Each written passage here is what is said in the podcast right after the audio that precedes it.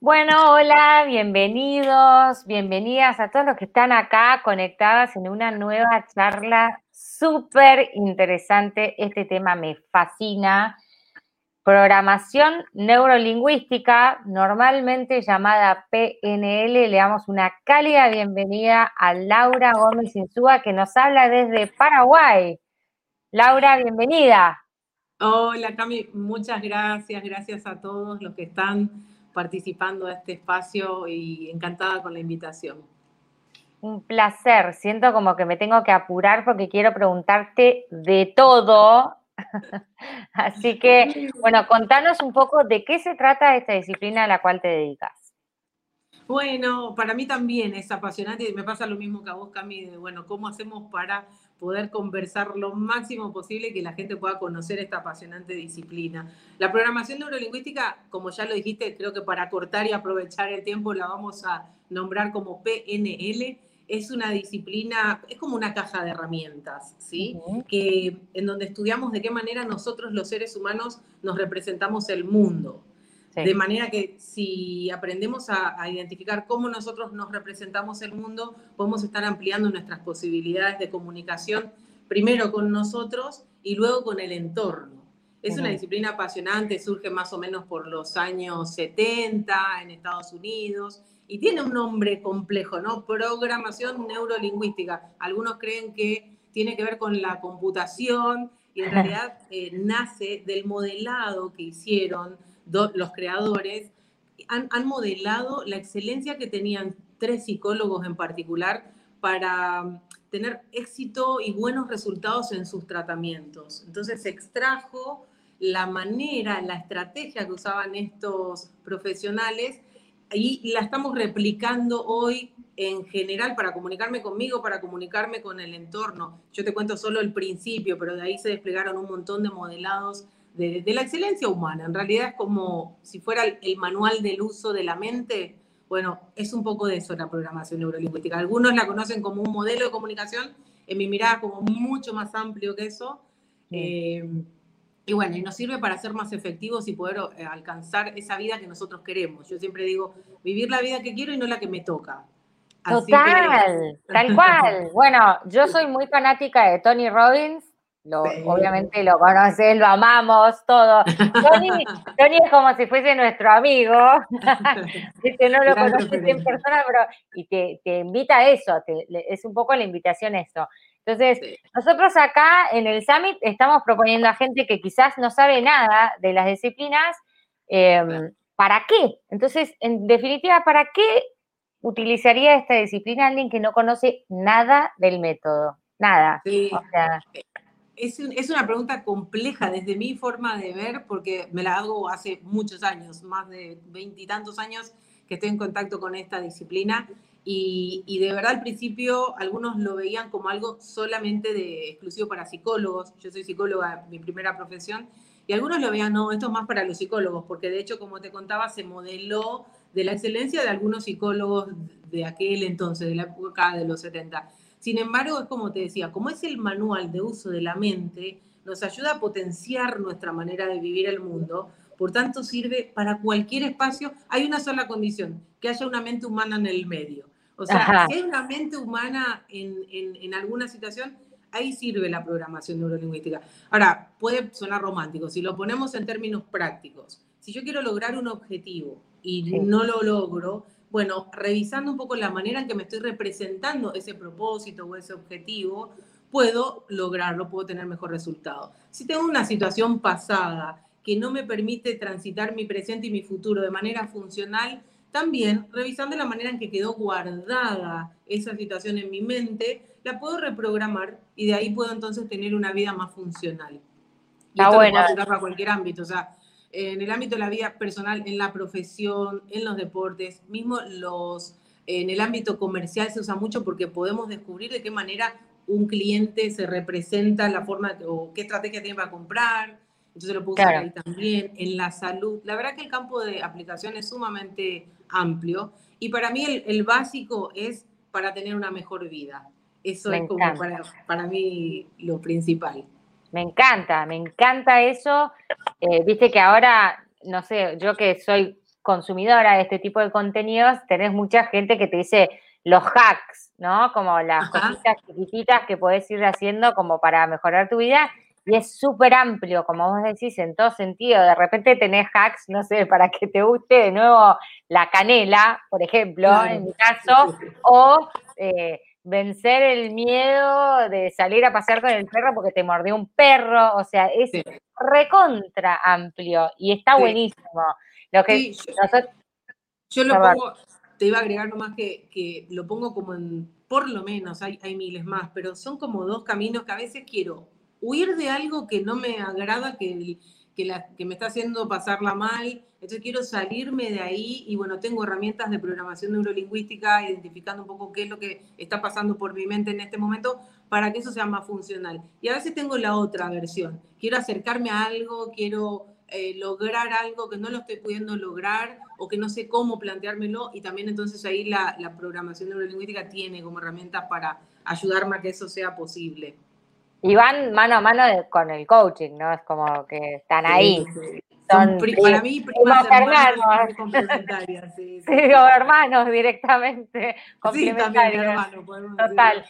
Bueno, y mm, contanos un poco cómo llegaste a esta herramienta. Nos contaste recién que eras psicóloga. Bueno, ahora, ¿cómo llegaste al, al PNL, al mundo del PNL? Bueno, yo hace unos cuantos años, en el 98, cuando yo me, recibí de psicóloga clínica acá en Paraguay, y bueno, uno recién se recibe, yo llevaba años ya incluso de adolescente haciéndome esta pregunta, me, gustaba mucho leer filosofía y estas preguntas de quién soy, para qué estoy, cuál es mi propósito en la vida, qué es lo que quiero. Bueno, me fui transitando mi estudio universitario con esas preguntas y, mm, y me fui conectando con mi propia visión y mi propia misión en la vida y encontré ahí justamente estar al, al, servicio, acompañar a que otras personas también encuentren su misión en la vida. Yo afortunadamente juzgo que la encontré ahí cuando, cuando estaba recibiéndome de psicóloga y es ahí donde conozco la programación neurolingüística y la vi como una herramienta muy poderosa para que podamos acercarnos a cumplir esa misión que tenemos en la vida. Yo encontré la mía, yo decía, sí, para mí esto de estar al servicio de otros, acompañar a otros, a que hagan lo que les gusta, porque yo siempre tengo la mirada que si haces lo que te gusta, como que no, no trabajás. Yo no trabajo a lo mío, ¿no? Viste que hay una frase, ah, encontrar un trabajo que te guste no vas a trabajar nunca más.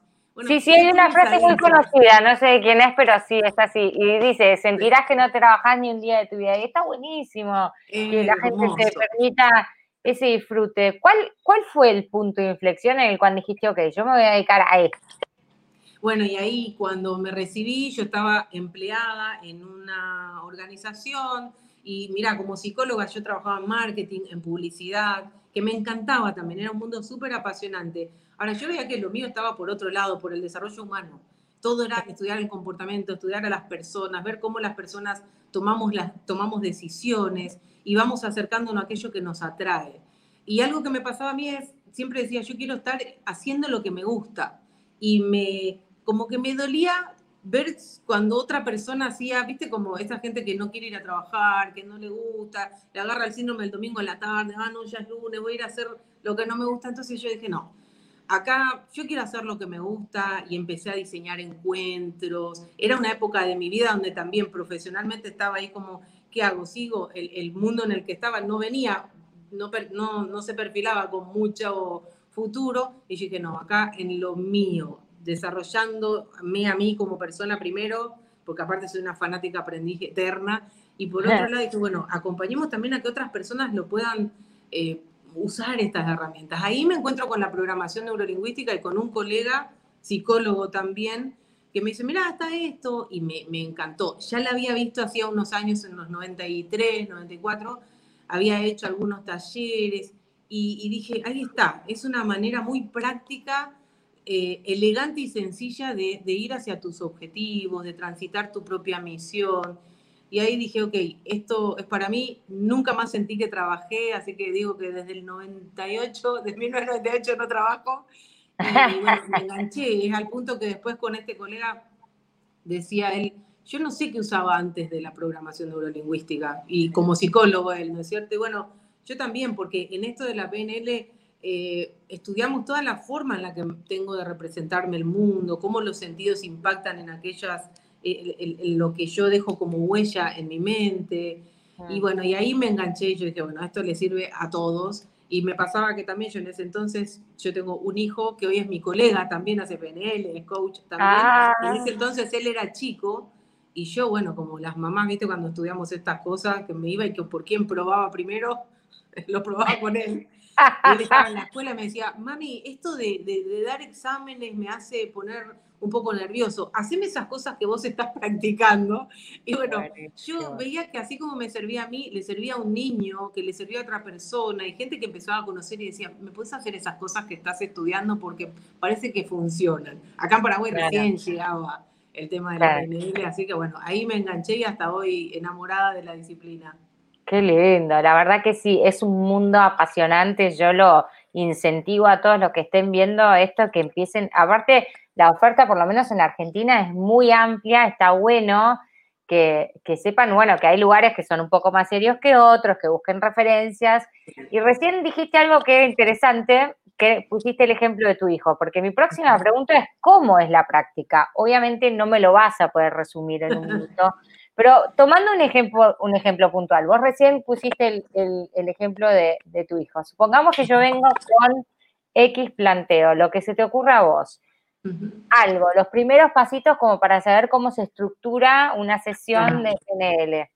Claro, sí, como vos dijiste, como hay tanta variedad, porque también eso es lo rico de esta disciplina, que hay un montón de herramientas. Por eso te decía al principio que es como una caja de herramientas y vas viendo a ver cuál sirve para cada situación. Ahora, eh, lo, más sencillo es empezar a ver cómo nos estamos representando esa situación. El ejemplo que te decía de mi hijo, eh, empezamos a, conocer, a escuchar, trabajamos el conectarnos con la otra persona. Cuando digo conectarnos puede sonar raro, es conectarnos desde escuchar al otro en su corporalidad, cómo ve el mundo que ve, cómo escucha lo que escucha, cómo siente. Cada uno lo percibe de una manera distinta en PNL vemos que todos tenemos filtros distintos, nuestros filtros biológicamente tengo diferencias con otras personas, incluso con, otras razas. culturalmente también, yo que si bien nací en Argentina, vivo en Paraguay hace mucho tiempo, me doy cuenta de las diferencias culturales que tenemos. Entonces tenemos como distintos filtros. Lo primero es escuchar, estar observando al otro para poder entender cómo el otro construye su mapa de vida. Cada uno tiene un mapa de vida diferente. Y a partir de ahí, justamente vamos viendo que a veces, claro, yo me representé un mapa, te pongo el ejemplo de, mi hijo, iba a decir mi nene, pero hoy tiene 30, así que ya no es ningún nene, y ejerce esto también, como decía. Pero en ese entonces era chico, y, y él, claro, se representaba el examen como un monstruo gigante, como una cosa espantosa. La maestra era, tenía un tamaño que no era el real, lo que buscamos justamente con la mente, a partir de la guía y el liderazgo del penelista en este caso, es que la persona se lo pueda ir representando de una manera distinta.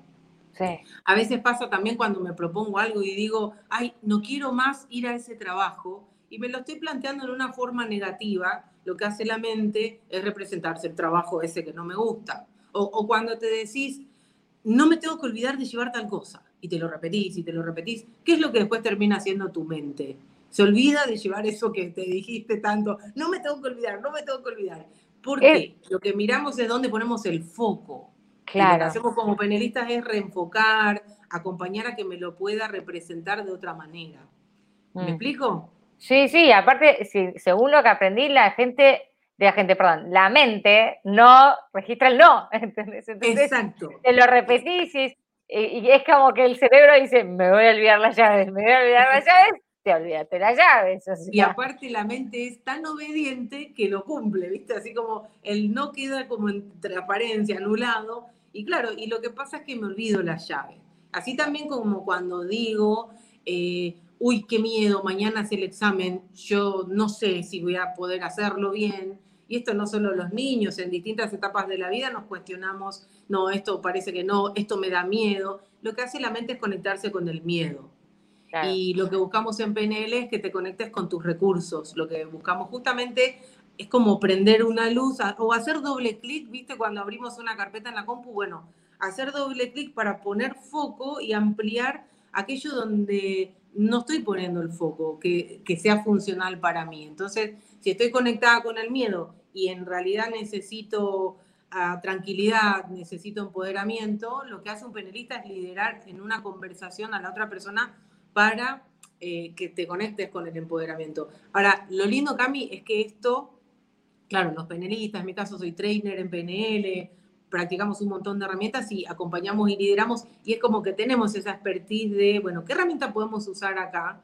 Y así como vos decías, hay muchos lugares donde uno se puede formar, hay una red latinoamericana de programación neurolingüística de la cual formo también parte, es que justamente te muestra un poco cuál es el abanico, dónde podemos formarnos sobre esta disciplina. Ahora, lo lindo también es que hay tips, como vos decías también, que no siempre necesito formarme en esto, porque hay herramientas, si empiezo, tal vez un penelista también te ayuda a que vos le saques el jugo a tu mente, que no, que no dependas de él después para cuando necesites potenciar algún recurso personal. Eso es algo que me encanta y me apasiona también de la PNL. No es que te vuelve dependiente del penelista, sino que vos podés potenciar tus recursos también y usarlos cuando lo sientas necesario.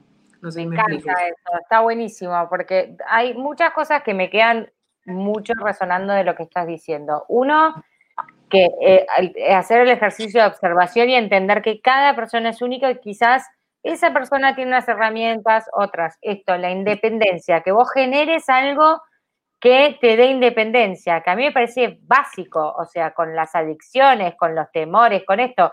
Esto, para conectarse con el recurso en vez de con el miedo, que se mm. puede y es un ejercicio, lo digo desde un lugar personal, me pasó exactamente lo mismo. Hice todo un proceso y yo hoy estoy quizás para desde otro lugar porque estoy más conectada con los recursos que con los videos, pero tuve un año de trabajo, o sea, nada, por ahí hay gente que lo, resuelve en un mes, en dos, tres, cada uno a su ritmo. Claro, depende del mundo y depende también de, las circunstancias, pero sí, vos fíjate que es como, claro, me conecto con, con el miedo y lo que hace mi, mi mente es como que va retroalimentando esos pensamientos y va generando más de lo mismo.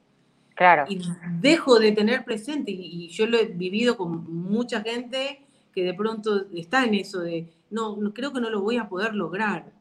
Y cuando nos conectamos con el logro, con cómo es esa persona, cuando logra algo, cuando le resulta algo, dicen, bueno, por ejemplo, hay una pregunta que yo suelo hacerle a algunos de mis clientes, ¿y cuántas veces te pasó esto de, no, nunca, la verdad que nunca me salió mal? Pero ¿por qué será que estamos conectados con el miedo? Le apagamos la luz a los recursos y lo que hacemos es prendérsela, ¿ves? Entonces te sirve después para otras cosas también, no solo para esa circunstancia puntual. Y lo que te mata es la anticipación, ¿viste? Qué poca fe te tenés, qué poca fe te tenés. Bueno, y hablando puntualmente de este panel que estamos ahora, que en el cual dividimos, nos tocó en 15 a 25, ¿vos ves alguna problemática más frecuente en este rango etario o? Mira, hay algo puntual que se está dando en los últimos años en este rango que tiene que ver con encontrar el propósito.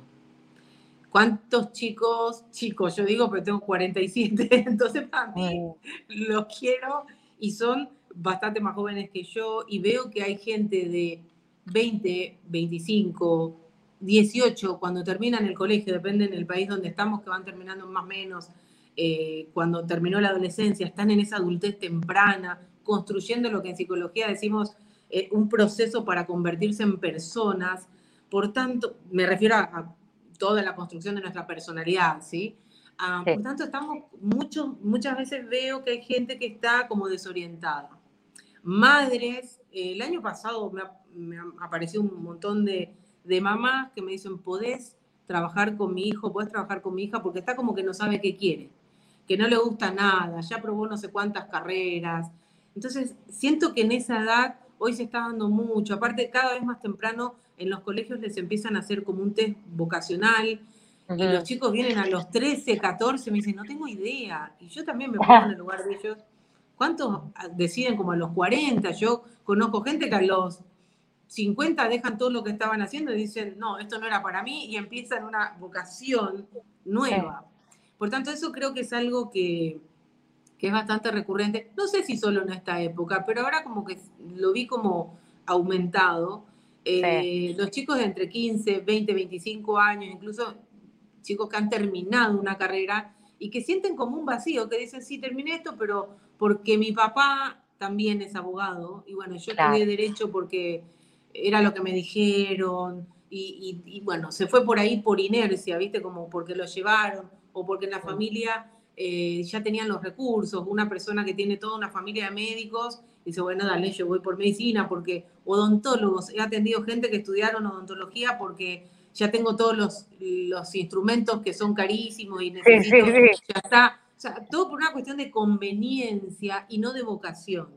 Claro. Entonces ahí es donde yo creo que dentro de esa problemática la, la, programación neurolingüística es una linda herramienta para que, para que estos chicos se encuentren con su vocación.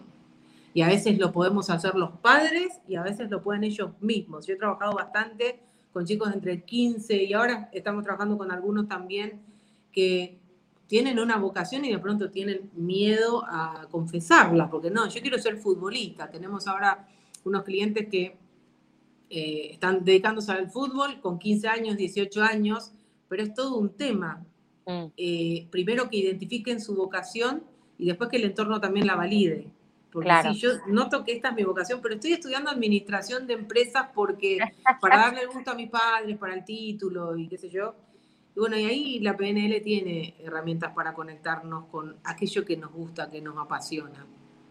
Yo creo que también con, este tema de la pandemia, que fue un paradigma mundial, eh, esto de encontrar el propósito es algo, o sea, mucho más frecuente que antes, ¿entendés? La gente como que entendió que dijo, ah, pará, ok, o sea, no vivo para siempre, que ya sabemos eso, pero, viste, no. Entonces, a ver, encontremos propósito esto y, no manejarse más desde el deber ser. Entonces, si vos estás activamente buscando tu propósito, yo el PNL lo incentivo, pero muchísimo, porque es como decís, te da estas herramientas y te da quizás el valor para no solamente darte cuenta, sino también decirlo, que es importante de lo que vos estabas diciendo. Yo me puedo dar cuenta, pero si no lo decís y no tomas acción sobre eso, queda ahí, ¿no? Es, bueno, ahí encuentro que hay padres como que no sé qué tanto espacio de conversación abren con los chicos, entonces muchas veces nos piden a los profesionales que, a ver, conversa, a ver qué te dice, ¿no es cierto? Y, ahí pasa que también, por eso te decía que los panelistas buscamos también generar un contexto de escucha, donde la persona se sienta bien recibida, bien escuchada también, y ahí es donde uno se empieza a conectar y dice, sí, la verdad que estoy acá en esta eh, mirada, voy para acá a futuro, pero no sé si estoy tan convencido o no sé si es lo mío. Y ahí es como te decía que eh, si empezáramos a conectar con, con, cómo nos resuena en el cuerpo, poder enseñarle, mostrarle a un chico de entre 15, 20, 25 años que se conecte con, con la respuesta que el propio cuerpo le da sobre aquello que le gusta y que le apasiona.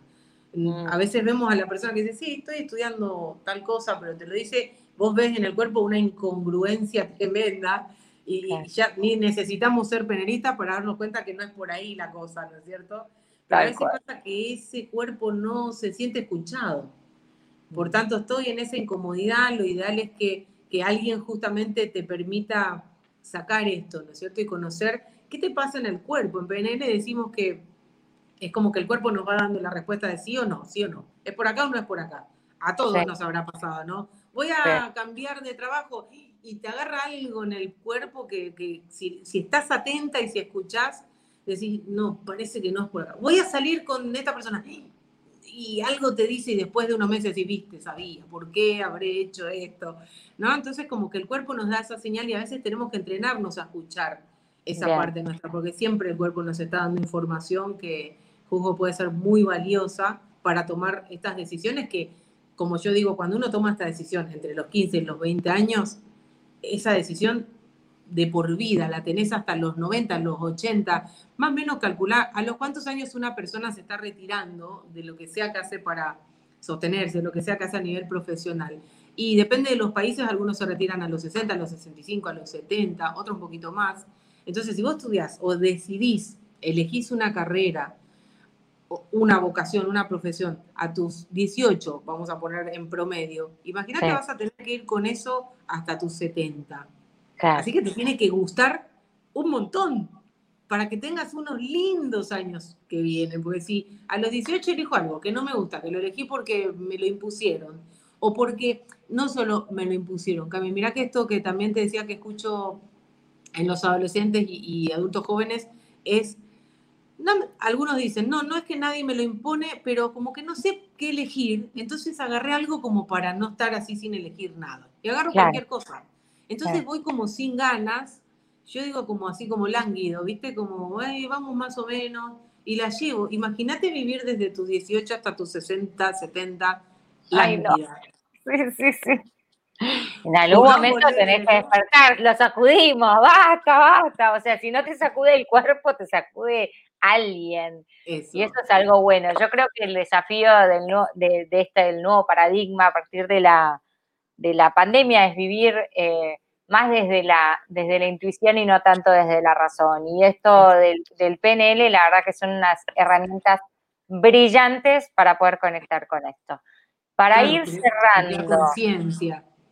Para ir cerrando, porque el tiempo en televisión es tirano. Mirá, viste que te dije que iba a pasar volando la entrevista. Vamos a hacer dos cosas. La primera es contarle a la gente cómo hace para contactarte. Ok te la respondo ya. Eh, en Instagram, en Facebook, en las redes, en LinkedIn también. Gómez Insúa es mi apellido, también es el nombre de mi empresa, que también la conocen como Go In. Por un lado por mi empresa, por otro lado por lo que hacemos, que es llevarte hacia adentro, a tener una mirada más amplia y más consciente de tu ser. Así que me, me encuentran como Go In. Desarrollo de Personas y Organizaciones o Gómez Insúa también. De ambas maneras nos pueden encontrar a mí y a, toda la organización. Bárbaro, Laura. Y bueno, por último te voy a preguntar si tenés alguna frase de cabecera que quieras compartir con nosotros. Tengo varias. Ahora, una que me, ha acompañado a que, acá en Paraguay decimos mucho que, que dé gusto, que, que te guste lo que haces, es hazlo con pasión o cambia de profesión. Y así como para mí es o lo hago con pasión o no lo hago, me encanta acompañar y por eso la elegí como frase cabecera. Eh, acompaño a otras personas que también puedan vivir su vida con pasión. Eso es algo que me mueve y me apasiona también a mí. Es muy lindo, te súper agradezco porque aparte es, es, es recontra inspirador y aparte yo me doy cuenta cómo lo transmitís, con tu luz, con tu sonrisa, con las palabras justas, la verdad es que me parece alucinante. Bueno, repetimos entonces que hay una asociación latinoamericana de PNL. La red, sí. La red latinoamericana la red. que también, ahí también para los chicos que puedan elegir con pasión su futuro, hay un canal de YouTube de la red latinoamericana de PNL en donde también pueden tener mucha información, conocer más también de la disciplina y bueno, sí, es la red, eh, y la encuentran así, Red Latinoamericana de PNL. Bárbaro, hoy que todo consumimos por video, nos, hemos vuelto fiacas, ¿viste? Cuando leemos un libro es, che, no, hay, no está el audiolibro o... sí, Pero eso tiene que ver... Eso, tiene que ver con la forma, esto que te decía al principio, eso es lo que refuerza la programación neurolingüística, la forma en la que me lo represento. Hay gente que le va a gustar siempre leer el libro igual, hay otros que quieren escucharlo y hay otros que lo quieren ver. La mayoría en el mundo va por la vista, entonces por eso prosperan más los videos también seguramente.